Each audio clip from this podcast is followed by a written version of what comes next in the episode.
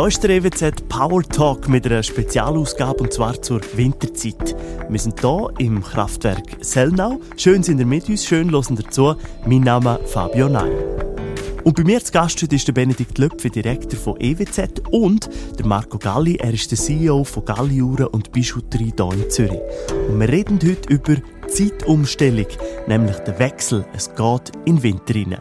Herzlich willkommen hier bei mir im EWZ Power Talk. Danke. Dankeschön, merci. Ja, und wir reden in dieser Folge eben über das Unvermeidbare. Der Winter der steht vor der Tür. Ende Oktober haben wir Zeitumstellung und dann könnten dann schon mal die ersten Flocken bis ins Flachland in der Schweiz hier runterkommen. Ja, Benedikt Löpfe, äh, was bedeutet die kommende Winterzeit eigentlich für EWZ?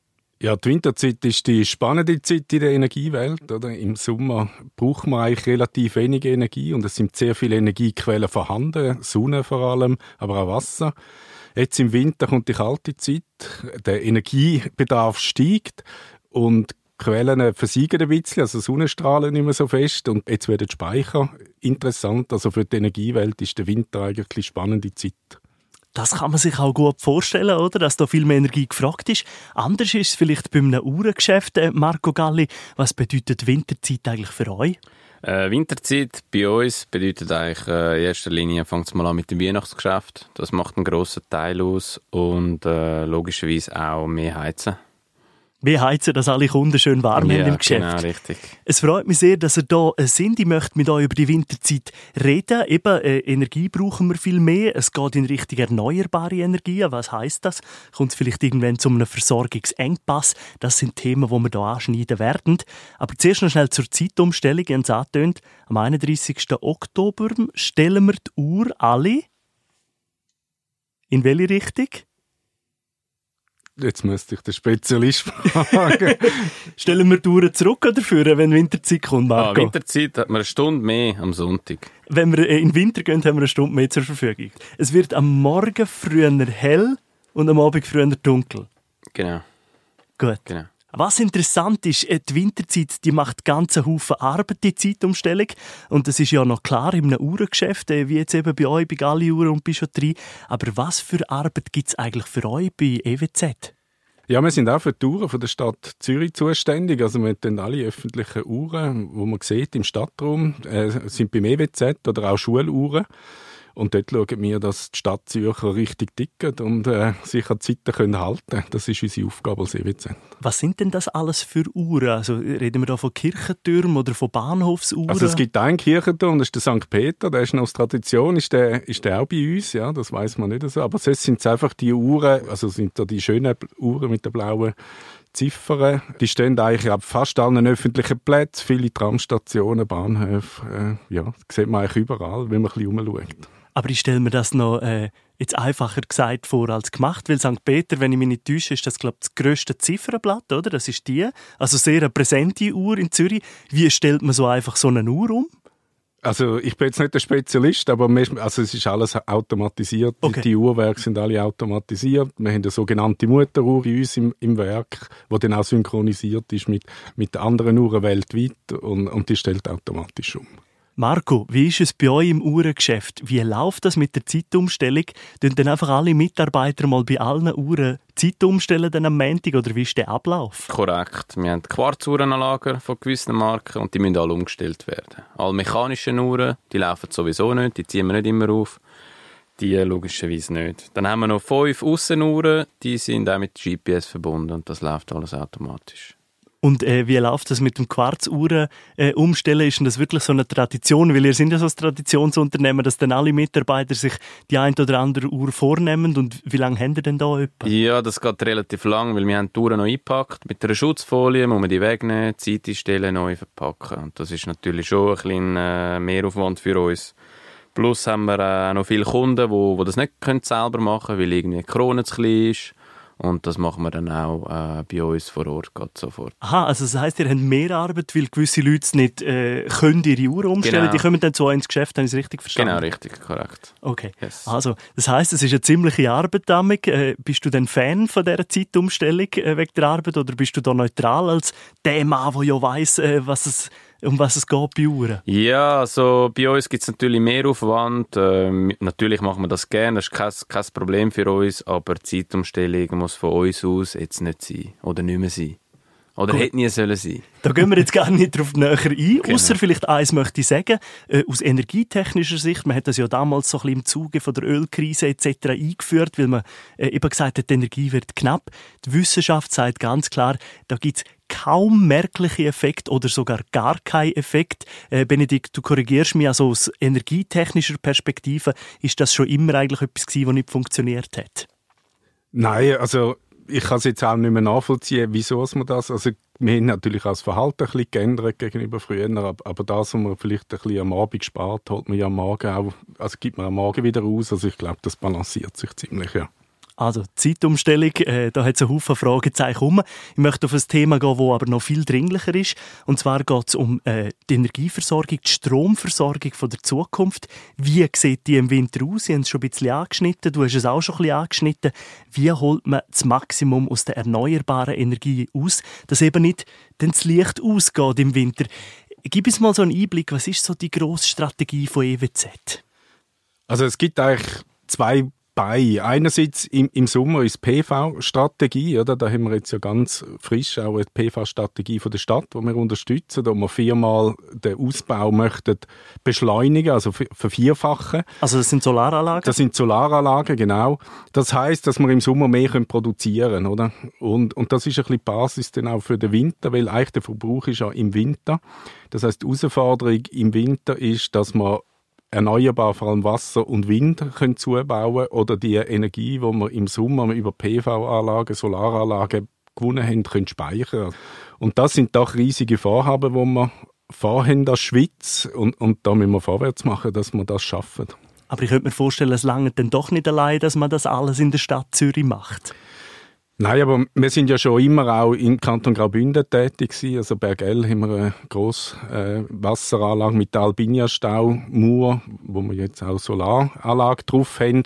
Ähm, also EWZ ist nie nur in der Stadt Zürich gewesen. Und, und es ist auch Versorgungssicherheit kann man auch nicht nur in Zürich lösen. Das ist europäisch. Also der ganze Strom- oder Energiemarkt ist europäisch. Der muss europäisch funktionieren. Sonst funktioniert Zürich auch nicht. Und wie schätzt du das ein? Wie weit sind wir da, dass man mal kann sagen äh, irgendwann, wir haben nur noch Erneuerbare im Winter und das funktioniert alles mit diesen Speichersystemen. Auf, wo stehen wir da auf dem Weg bis dorthin? Also ich glaube, da kann man jetzt ganz viel drüber lesen und hören, oder? Vor zwei Jahren ist man sich noch nicht so sicher gewesen, haben wir überhaupt das Problem? Jetzt sind, ich glaube, alle einig, dass wir eins haben.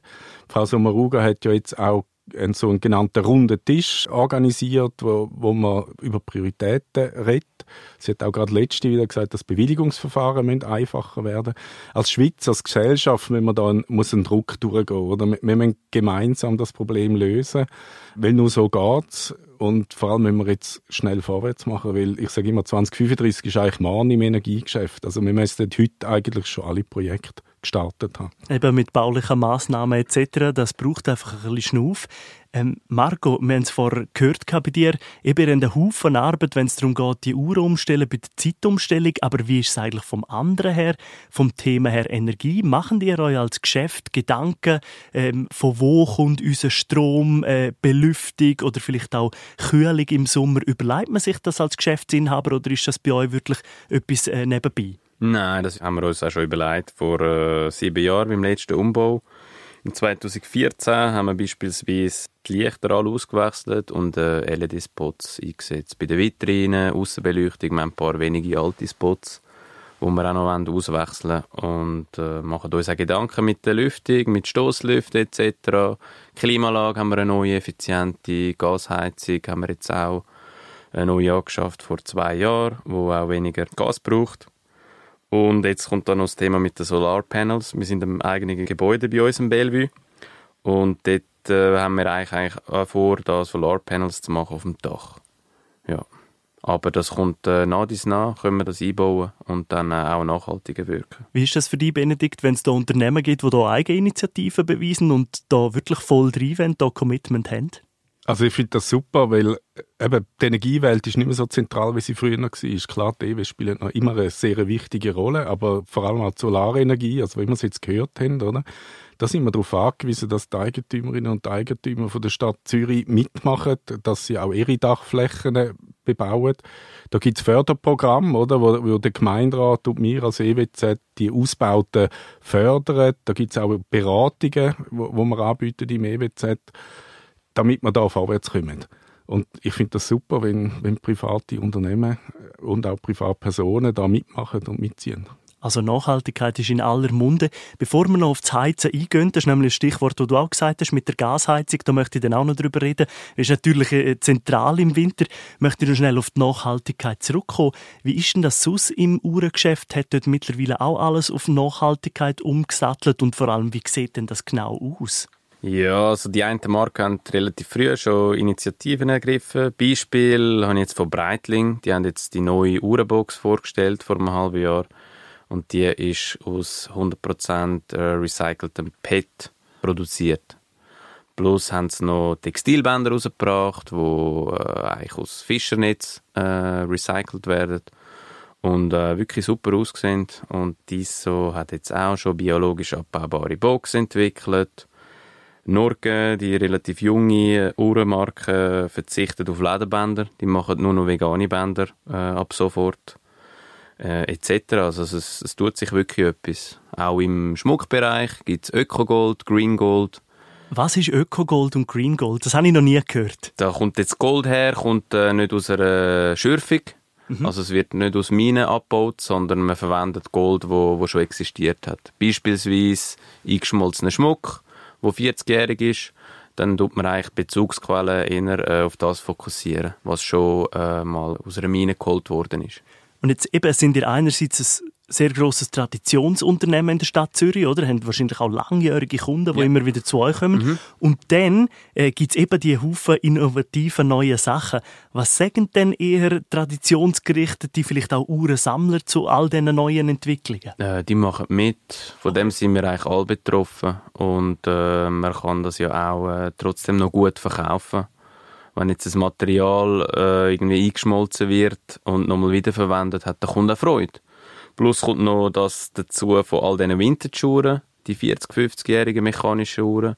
Die kann man übrigens alle noch reparieren, auch all die Pendulette-Uhren, äh, wo man vielleicht nur äh, jetzt von den Großeltern kennt, kann man alles machen. Also anstatt sich gerade eine neuwertige Uhr zu schaffen, kann man sich auch noch überlegen, vielleicht eine alte reparieren.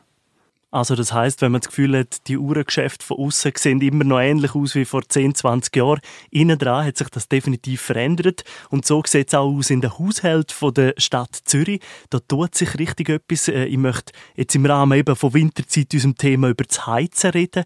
Wie sieht es denn da aus? Ich habe nur eine Zahl gehört, 21.000, wenn ich das richtig im Kopf habe, haben wir nach wie vor Öl- und Gasheizung in der Stadt Zürich, Benedikt. Genau. Und und das ist, ist wirklich die riesen Herausforderung in der Stadt, oder? Ähm, die Stadt hat sich ja als Ziel gesetzt, 2040 netto null zu sein, die Stadtverwaltung sogar 2035, da sind wir Teil davon als EWZ und da haben wir jetzt ganz viele verschiedene Maßnahmen. Also einerseits bauen wir Energieverbund, momentan sind wir dran in Altstädten mit äh, Abwasser äh, Heizen aus Abwasser quasi. Als nächstes wird ein Energieverbund in Cool City kommen mit, mit Seewasser. Also da sind wir sehr aktiv im Bauen von diesen Verbund. Und dann gibt es natürlich auch noch Gebiete, wo man dann nicht hingehen kann mit einem Verbund. Und, und da ist das Ziel, dass man eigentlich die Heizungen durch Wärmepumpen kann ersetzen kann ich habe es vorhin im Solarbereich schon gesagt, auch da sind wir mit Fördermaßnahmen dabei, da sind wir mit Energieberatung dabei, damit wir einfach auch die Leute können die Zukunft führen und ihnen Lösungen können zeigen Und sind die Leute bereit, von Öl- und Gasheizungen umzusteigen oder braucht es da sehr viel Arbeit? Ich glaube, das Bewusstsein wird immer stärker und ich, ich, glaube, jetzt auch der Sommer und der letzte Winter, oder, das sind, sind so Phänomene, wo, wo glaube ich, schrittweise jetzt uns auch darauf führen, dass es einfach notwendig ist. Und äh, ich nehme es so wahr, als, als, als dass wir auf dem richtigen Weg sind. Jetzt müssen wir einfach noch, ich glaube, Eingang zuschalten, damit es noch ein bisschen schneller geht, weil eben das Ziel 2040 ist ambitioniert, wo sich die Stadt gesetzt hat. Und das geht nur, wenn alle mitziehen. Der Marco und ich haben gerade noch geschaut, wo du gesagt hast, äh, heizen mit Wasser aus dem See raus. Das ist jetzt etwas bei mir, wo jetzt nicht der physikalisch begabteste Mensch in der Schule war. Wie kann man heizen mit Seewasser noch im Winter? Im Winter ist es natürlich wärmer als die Umgebung und das kann man mit, mit Wärmepumpen oder äh, Wärme duschen, kann man das natürlich die Energie rausholen aus dem See ohne dass man jetzt den See großartig erwärmt oder abkühlt. Also eben, der hat so einen großen Speicher äh, Energie, dass man eigentlich mit relativ einfachen Maßnahmen, ich sage es jetzt extra ein bisschen überspitzt, äh, die Energie kann gewinnen und dann auch nutzen kann. Also das lange die Differenz vom See äh, zu der Außenwelt in dem Sinn, dass man dort daraus Energie gewinnen kann? Das lange ja. Und eben im Sommer, äh, wir haben, werden das Projekt Cool City, ja, im Sommer wird dann auch das Kühlen ein Thema, oder? Und im, im Sommer ist dann das Gleiche, also ist das Seewasser kühler als, als die Umgebung und auch dort kann man mit Wärme tauschen, dann die Energie rausholen und, und so kühlen. Jetzt hast du immer so das Big Picture von der ganzen Stadt oder ihr wollt viel besser werden. Jetzt gehen wir wieder in einen einzelnen Laden rein zu euch. Wie sieht es denn im Kleinen aus? Machen die im Winter auch etwas zum Energiesparen oder ist das fast nicht möglich? Weil ich nehme an, bei euch im Weihnachtsgeschäft da geht ja alle 10 Sekunden die Türen auf, weil jemand wieder eine Uhr will kaufen, oder? Ja, genau. Äh, hoffentlich auch. Aber ja, es bleibt gleich. Wir heizen, wir lassen natürlich die Türen inner zu, dass die Luft nicht äh, so, so schnell zirkuliert. Wir haben eine gute Lüftung, wo wir eigentlich den Luftaustausch können, äh, gewährleisten was jetzt auch wieder mit äh, Covid da ein, bisschen, äh, ein Vorteil ist. Aber mehr können wir eigentlich nicht gross machen, außer das Licht abstellen, wenn die Rollläden zugehen etc., aber sonst bleibt das Business eigentlich, eigentlich gleich. Ja. ja, aber ich meine, es fängt ja in dem Kleinen an, oder? Das ja. heisst, ihr macht ja. das Licht ab. Äh, ich mag mich nur erinnern, früher, wenn ich irgendwie nach dem Ausgang durch die Bahnhofstrasse in Zürich gelaufen bin, da sind alle äh, Schaufenster noch heller erleuchtet mit allem. Also das ist schon etwas, was sich ja. gewandelt hat, Marco, ja. oder? Ja, ja. Das probieren wir dort zu minimieren. Äh, auf jeden Fall, aber äh, der ganze Tag, Tagesbetrieb ändert sich eigentlich nicht groß, nein. Wenn wir schon den Chef da haben, was wären denn so Energiespartipps, wo man, wo man sich überlegen könnte, jetzt eben für ein Geschäft oder vielleicht auch von einer Hörerin oder einem Hörer daheim, was empfehlen dir von EWZ? Ja, es sind eigentlich viele kleine Sachen, können, können einen relativ großen Impact haben. Also wir haben es gehört, LED-Beleuchtung, äh, auch zum Beispiel die öffentliche Beleuchtung von der Stadt Zürich, die wir jetzt umbauen auf, auf LED, also dort spart man zwischen 50 und 85 Prozent von der Energie, also das ist, das ist riesig. Man kann äh, energiesparsame Geräte kaufen. Man, man kann anstatt in Standby gehen, kann man das Gerät ganz ausschalten. Äh, also es gibt viele Sachen, wo eigentlich den Komfort gar nicht groß einschränken, oder? Und die haben einen riesen Effekt, weil die Stadt Zürich ist jetzt gewachsen in letzter Zeit, oder? Wir haben immer mehr Heizungen auf elektrisch umgestellt und trotzdem verbrauchen wir weniger Strom in der Stadt und das ist hauptsächlich auf die vielen kleinen Maßnahmen wo die einzelnen Bürgerinnen und Bürger machen, zurückzuführen. Oder? Also ein einzelner Haushalt verbraucht heute im Schnitt etwa 15 Prozent weniger Strom als, als vor ein paar wenigen Jahren an. Eben, man sagt, das sind ja noch kleine Sachen, aber die kleinen Sachen summieren sich und die haben eine große Wirkung und das ist wichtig in Zukunft. Also die Energieeffizienz ist extrem wichtig. Ja, und am Ende vom Tag liegt es wahrscheinlich bei jedem Einzelnen, also uns drei hier im Studio und alle anderen, die jetzt auch zuhören, die haben gerade gelesen von Las Vegas, die haben ein anderes Problem, die haben praktisch kein Wasser und die haben es jetzt innerhalb von wenigen Jahren geschafft, dass jetzt der Durchschnittsverbrauch pro Person dort, ich rede jetzt von den Einwohnern, nicht von den Hotels, das ist dann nochmal etwas anderes, aber dass der jetzt der tiefste von den USA ist, also das heißt, wenn man ein bisschen überlegt an die Sache geht, dann kann man das durchaus ändern. Äh, wie nimmst du da die Leute wahr, Benedikt? Sind die Leute bereit, ihren Haushalt auch alles hinterfragen oder auseinandernehmen? Oder ist es noch zu wenig dringlich im Moment? Ja, ich glaube, es wächst, also die Dringlichkeit wächst und ich nehme schon wahr, dass, die Gesellschaft das Thema ernst nimmt. Vielleicht nicht alle, das ist klar, aber, aber es, manchmal ist es so ein bisschen, also ich, ich, sehe jetzt das in meinem Freundeskreis auch fast ein bisschen ein Challenge manchmal, oder? Wer, wer hat ja, noch, wer ist besser, wer, oder? Wer hat noch die bessere Idee, noch irgendetwas Wer hat schon eine Ladestation im, in der Garage, genau. Oder? Also es kommt ein bisschen da, ja. Äh, es kommt jetzt ein bisschen Dynamik rein, wo, wo ich cool finde, ja, wo lässig ist. Ähm, Marco, wir haben es hier gesagt, oder? Ja. In Sachen Energie ist die Veränderung im Kopf. Wie ist das bei euren Kundinnen und Kunden?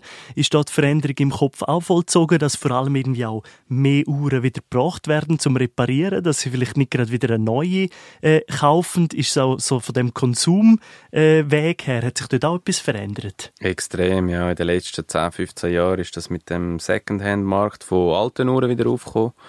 Und seitdem haben wir auch viel mehr Reparaturen. Ich sage jetzt 50er, 60er Jahre äh, ist der, unser Uhr, wir haben einen Inhouse-Uhrmacher, äh, der 100% angestellt ist.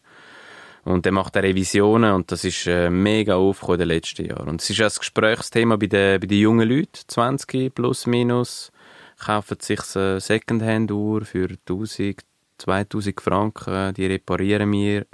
Das kostet schon noch ein bisschen Geld mehr, aber äh, man kann es reparieren und er kann sie tragen und hat Freude. Ja. Also da hat sich auch etwas verändert in den Köpfen. Wir sind schon fast beim äh, Schluss. Ich möchte aber noch fragen, was wäre denn, Marco, dein Weihnachtsgeschenk-Tipp? Weil ich habe jetzt ganz ehrlich und äh, eben die Hörerinnen und Hörer vielleicht auch einen Haufen Neues gelernt. Also wie hat das geheißen? Green Gold und äh, das andere und äh, wir haben ja gehört von veganen Uhren, von Fischnetz recycelten Lederbändern. Äh, Was ja. würdest du empfehlen als Weihnachtsgeschenk? Ja, äh, es tut sich mega viel bei uns in der Branche. Perlen zum Beispiel im Schmuckbereich ist äh, mega gefragt, in Zürich bei uns. Perlen spiegeln eigentlich eine gesunde Umwelt, weil wenn äh, das Wasser oder die Meere verschmutzt sind, kann eine Perle nicht wachsen und auch indirekt mit dem zusammen. Und es ist ein natürliches Produkt. Auf jeden Fall kommen sie vorbei. Also, das die Aufforderung, Benedikt, wie ist es bei dir? Was, was würdest du äh, als äh, Direktor von EWZ den, Leuten empfehlen als Geschenk für Weihnachten? Ja, Sie können ja mal auf, auf unsere Webseite, da, da gibt es äh, eine Seite mit sehr energieeffizienten Geräten, da kann, man, da kann man eine Freude machen und kommt dann sogar noch ein bisschen Bonus über, einen Förderbonus, wenn man so ein Gerät verschenkt und macht dann auch noch etwas Positives für die also, Energiebilanz. Da reden wir von einer Wäschmaschine zum Beispiel? Von einer Wäschmaschine, von einem Teekocher, ganz unterschiedliche Sachen. Also, schon äh, Weihnachtsgeschenk-Tipps jetzt und das nicht umsonst. Man kann ja nie früh genug dran sein, zum Weihnachtsgeschenk zu kaufen. Äh, jetzt zuerst aber ist mal noch Zeitumstellung und zuerst möchte ich mich noch bedanken bei euch. Danke vielmals, sind ihr da im EWZ Power Talk zu Gast gewesen. Danke dir. Und wir zeichnen also Fazit. EWZ, äh, übrigens schon heute der nachhaltigste Energiedienstleister der Schweiz, laut Bundesamt für Energie. Und da wird also definitiv etwas geleistet für die kommende Energiestrategie, damit es im Winter auch immer schön warm bleibt. Und Galli, zwar ein Traditionsunternehmen seit 1882, das halten sie aber offensichtlich nicht davon ab, mit den Trends weiterzugehen und eben auch mit anderen Kundenwünschen, wie zum Beispiel, dass Reparaturen einfach immer mehr gefragt sind. Merci vielmals, sind dabei und bis nächstes Mal.